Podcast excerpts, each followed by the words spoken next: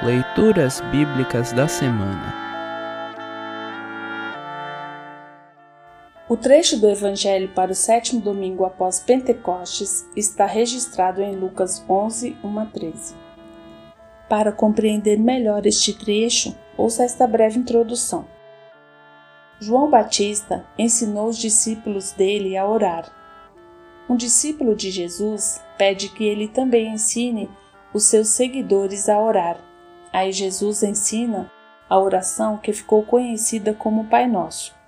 E em seguida conta uma parábola para animar os seus discípulos a orar sempre com confiança e de maneira persistente, pois Deus sempre nos ouve. Este trecho confirma e reforça os ensinamentos do Salmo 138 e de Gênesis 18, 17 a 33, quanto à vida de oração a que somos convidados. Oremos sempre. 1 Tessalonicenses 5,17 Ouça agora Lucas 11, 1 a 13. Lucas 11, 1 a 13. Título: Jesus ensina a orar. Um dia Jesus estava orando num certo lugar. Quando acabou de orar, um dos seus discípulos pediu: Senhor, nos ensine a orar, como João ensinou os discípulos dele. Jesus respondeu: quando vocês orarem, digam: Pai, que todos reconheçam que o teu nome é santo. Venha o teu reino, dá-nos cada dia o alimento que precisamos. Perdoa os nossos pecados, pois nós também perdoamos todos os que nos ofendem.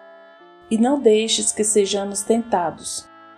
Então Jesus disse aos seus discípulos: Imaginem que um de vocês vá à casa de um amigo à meia-noite e lhe diga: Amigo, me empreste três pães. É que um amigo meu acaba de chegar de viagem e eu não tenho nada para lhe oferecer. Imagine que o amigo responda lá de dentro: Não me amole, a porta já está trancada e eu e os meus filhos estamos deitados. Não posso me levantar para lhe dar os pães. Jesus disse: Eu afirmo a vocês que pode ser que ele não se levante porque é amigo dele mas certamente se levantará por causa da insistência dele e lhe dará tudo o que ele precisar. Por isso eu digo: peçam e vocês receberão, procurem e vocês acharão, batam e a porta será aberta para vocês. Porque todos aqueles que pedem recebem, aqueles que procuram acham, e a porta será aberta para quem bate. Por acaso, algum de vocês será capaz de dar uma cobra ao seu filho quando ele pede um peixe? Ou se o filho pedir um ovo, vai lhe dar um escorpião? Vocês mesmos, sendo maus, sabem dar coisas boas aos seus filhos. Quanto mais o Pai, que está no céu, dará o Espírito Santo aos que lhe pedirem.